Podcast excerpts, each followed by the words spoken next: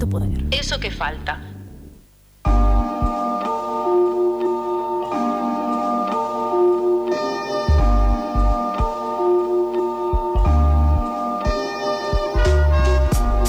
Volvemos de esta pequeña pausa para meternos de lleno en un tema que nos preocupa por supuesto, que es eh, la guerra entre Rusia y Ucrania. Y para eso estamos en contacto con Ignacio Utín, es eh, integrante del Consejo Consultivo CADAL, Centro para la Apertura y el Desarrollo de América Latina, licenciado en periodismo, especializado en liderazgo de emergencias, en emergencias humanitarias y actualmente maestrando en relaciones internacionales. Trabajó en zonas de guerra, cubriendo para medios argentinos e internacionales. Ignacio, te saluda Emiliano Carrazone de Eso que Falta, ¿cómo estás? ¿Qué tal, Emiliano? ¿Qué, currículum amplio que tiraste. ¿Viste, Loc? Y al toque. Sí, sí, sí, sorprendente. Eh, eh, te agradecemos estar en contacto con nosotros y con nosotros. Y para no sacarte más tiempo y ir directamente a la información, eh, te hago una pregunta. En 2019, cuando Zelensky obtuvo la presidencia de Ucrania con un 70% de los votos, ese país se situaba como el más pobre de Europa según los, parámetros del PBI, del Producto Bruto Interno, y del Fondo Monetario Internacional. ¿Qué cambió, si es que cambió algo, eh, en términos económicos con su asunción en estos casi tres años de gobierno? Eh, mucho, mucho no ha cambiado. A ver, yo tiendo a creer que el principio de lo que estamos viendo hoy fue 2013, que fue cuando el presidente Viktor Yanukovych, presidente de Ucrania, muy cercano a Rusia, decidió no firmar un acuerdo político-comercial con la Unión Europea que era mutuamente excluyente con otro acuerdo que Ucrania ya tenía con Rusia, que era por entonces su principal socio comercial. Y en ese momento hubo protestas muy importantes porque el presidente le estaba dando la espalda a la Unión Europea y a todos los valores que representa la Unión Europea. Pero si vamos a los resultados, lo cierto es que a partir de 2014, cuando inició la guerra en, el Donbass, en el este de Ucrania, eh, las, relaciones comerciales con Rusia se desplomaron y al día de hoy, que Ucrania pasó a comerciar muchísimo más con la Unión Europea y que de hecho terminó firmando el acuerdo con, la Unión Europea, un acuerdo que implica libre comercio, aún así eh, las nuevas relaciones comerciales con la Unión Europea no compensaron la caída en las relaciones comerciales con Rusia. Entonces, eh, tenía razón Viktor Yanukovych al privilegiar a su principal socio comercial. Eh, mucho, mucho no ha mejorado en Ucrania. Está mejor que, que en 2015, cuando fue la peor etapa de la guerra. Está bastante mejor que en ese momento, pero no está mejor que en 2014. Ignacio, ¿cómo estás? Te saluda Mailén aquí en Eso que Falta. Eh, recién hablabas un poco de 2014 y un antes y un después, ¿no? En la historia de Ucrania y precisamente el año pasado, cuando escribiste, digamos, a 30 años de la disolución de la URSS, decías, em, bueno, esto precisamente, ¿no? Que hay un antes y un después de 2014 y que esto es básicamente la anexión de la península de Crimea por Rusia. ¿Qué ves entonces como diferencias entre un periodo, o sea, el pre-2014 y el post-2014? Hay muchas, muchas diferencias, porque 2014 fue un quiebre rotundo para, la sociedad, para la política, para el comercio de, Ucrania. En principio porque hubo una guerra, y, una guerra marca todo, marca toda la, coyuntura del país. Eh, pero además, en 2014, después de estas manifestaciones, cayó el, desapareció el partido de Viktor Yanukovych, de este presidente muy cercano a Rusia.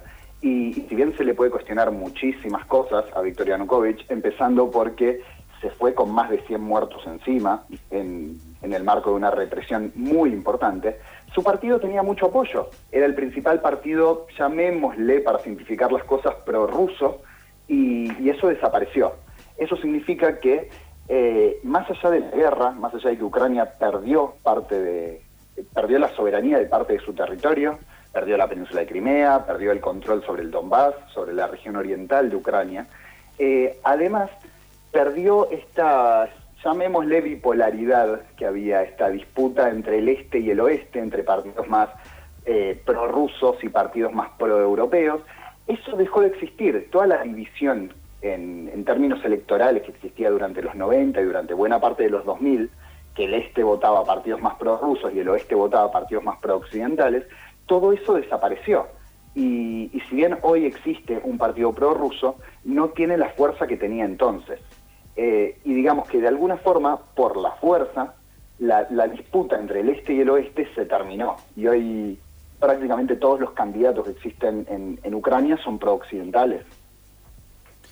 Eh, me escuchás bien, ¿no? Aquí Fernando Bogado. Em, en relación a lo último que, dijiste, la lectura que hay acerca de, la cuestión de la guerra en líneas generales le da como mucha importancia a la injerencia de la OTAN en el territorio. Frente al panorama que recién presentaste y, con esta lectura de, bueno, la OTAN también ha sido responsable de, un poco de, la reacción de, Putin, eh, ¿cuánto de verdad hay y realmente qué tipo de responsabilidad le cabe a la Unión Europea y a la OTAN en todo lo que está pasando? Yo creo que la Unión Europea no le cabe ninguna responsabilidad.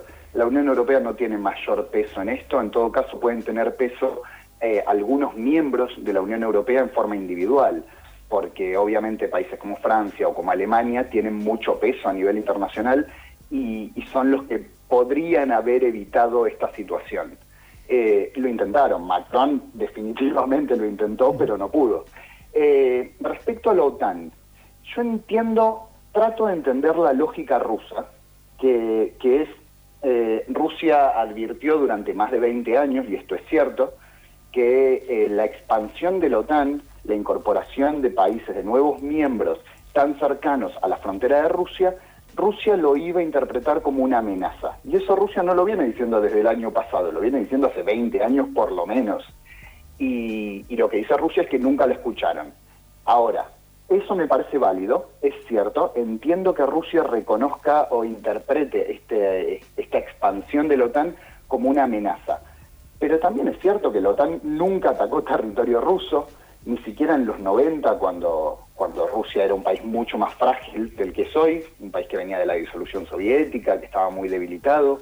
Ni siquiera en ese momento la OTAN atacó a Rusia. También es cierto que Cuba nunca atacó a Estados Unidos y a Estados Unidos nunca le gustó que, por ejemplo, la Unión Soviética instalara bases militares en Cuba.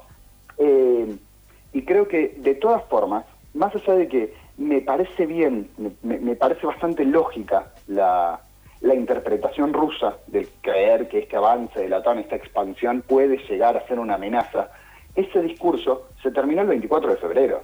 Porque una cosa es interpretar algo como una amenaza y otra cosa es bombardear un país porque sí, digamos, en forma preventiva, como, como dijo alguna vez Bush cuando invadió Irak.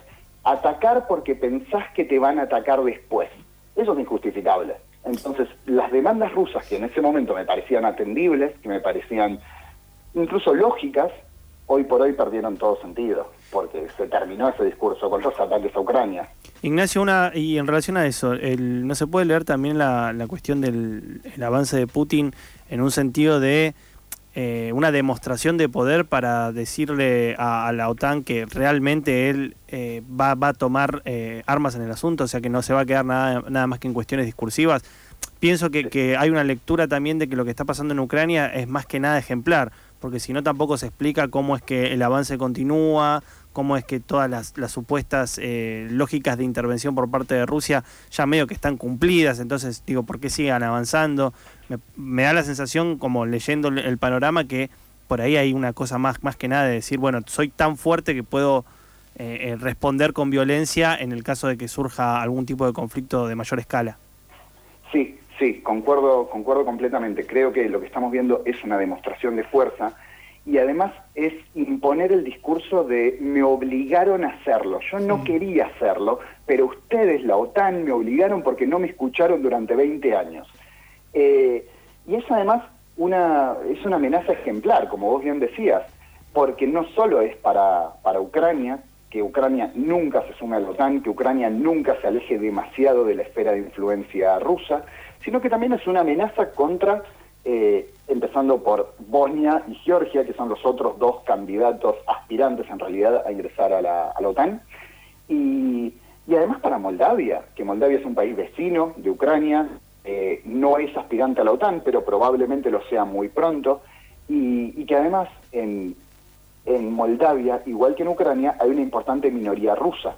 Y además, en Moldavia, al igual que en Ucrania y al igual que en Georgia, hay territorios autoproclamados independientes, territorios que el gobierno central no controla y que son justamente los territorios más prorrusos. tanto en Georgia como en Ucrania como en Moldavia.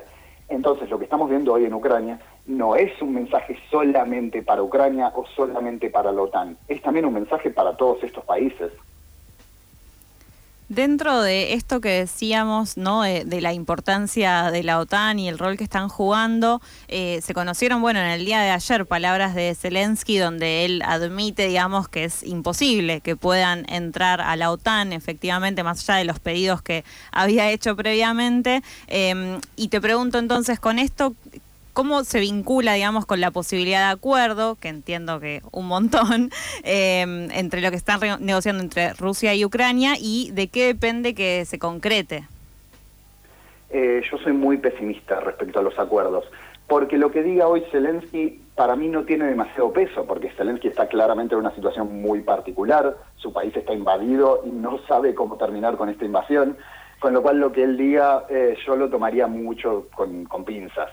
Eh, es cierto que Ucrania no puede incorporarse a la OTAN, es cierto que la OTAN no quiere incorporar a Ucrania, porque, bueno, como decíamos antes, Ucrania es el país más pobre de Europa en términos relativos, en términos de PBI per cápita. Ucrania no controla la totalidad de su territorio, que es un requisito formal de la OTAN, o sea, Ucrania ni siquiera cumple con los requisitos formales para ser parte. Pero además es un país en guerra desde hace ocho años, es un país con eh, con el segundo mayor índice de corrupción de, todo el continente. Es un país altamente dependiente, entonces de ninguna forma le, sirve a la OTAN incorporar un país así. Es, mucho más perjuicio que beneficio.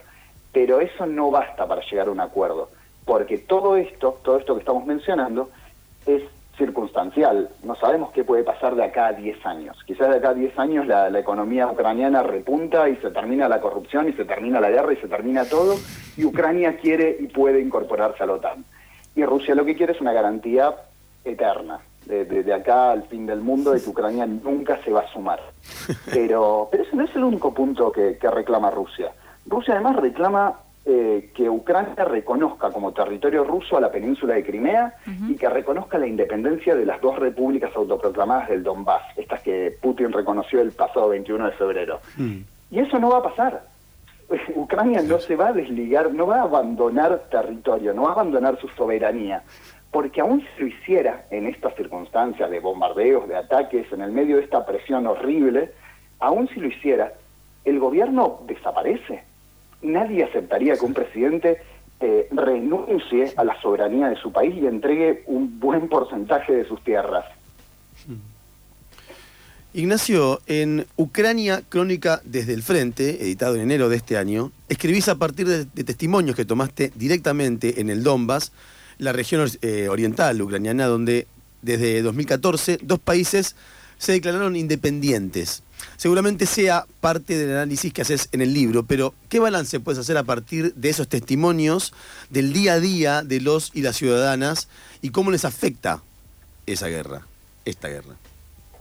Bueno, en, el Donbass llevan ocho años de guerra, ocho años de, ataques constantes que si bien no son iguales, no fueron iguales en 2021 que en 2014 cuando inició la guerra, que fue 2014-2015 fue una etapa mucho más dura que a partir de 2015 y hasta este año, aún así seguía habiendo ataques, ataques constantes, había muertes, había destrucción, todo el tiempo las hubo por más de que, que la guerra desapareció de, los medios internacionales.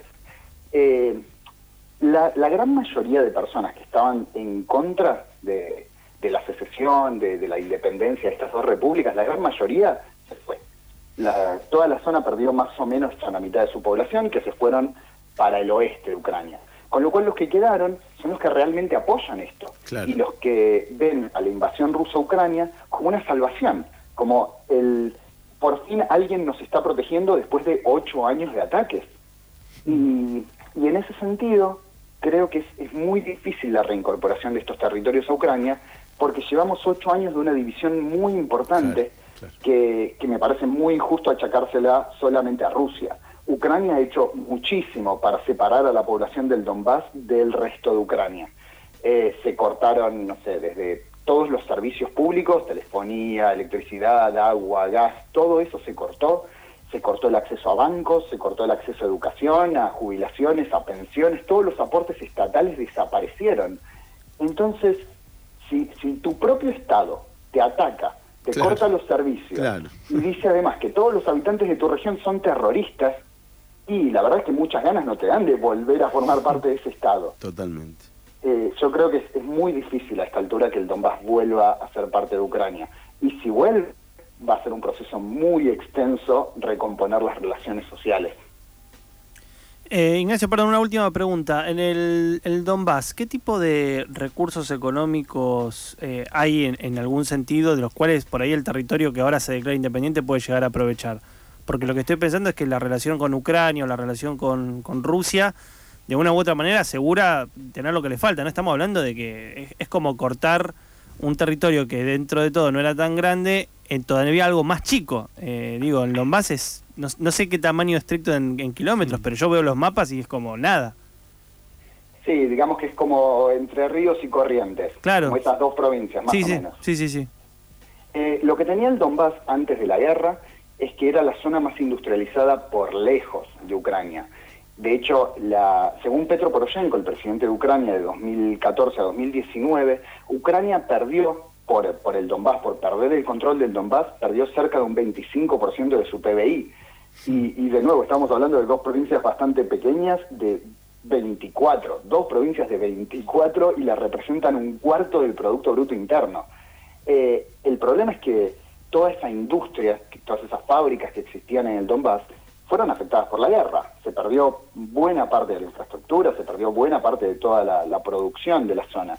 Aún así, siguen, siguen funcionando muchas empresas, eh, empresas de, de- de siderurgia, por ejemplo, de maquinaria pesada. El Donbass es una zona minera, es una zona donde se produce el mejor carbón del mundo, carbón y antracita, y, y de hecho el, la minería forma parte de la identidad del Donbass. No es casual que el equipo de Donetsk, el equipo más importante de Ucrania hoy por hoy, el Shakhtar, Shakhtar significa minero, porque, porque es muy importante en la identidad de esta zona las minas y las minas de carbón particularmente. Y, y para que se den una idea, la industria del carbón hoy por hoy le representa a estas repúblicas autoproclamadas cerca de 100 millones de dólares anuales, que es un negocio enorme que no controla nadie, porque es una zona que, que no controla Rusia, que no controla Ucrania, que la controlan separatistas que, que no tienen ningún tipo de control internacional. Entonces es un negoción que, que, es- que nadie está regulando y que es muy difícil de regular en el marco de una guerra. Clarísimo. Ignacio Utín es con quien hemos hablado y hemos tratado de aclararnos un poco más el panorama sobre esta guerra rusa-ucraniana. Gracias Ignacio, te mandamos un saludo y esperamos volver a contactar contigo porque ha sido muy zarpado de claro. Muchas gracias, que tengan buenas tardes.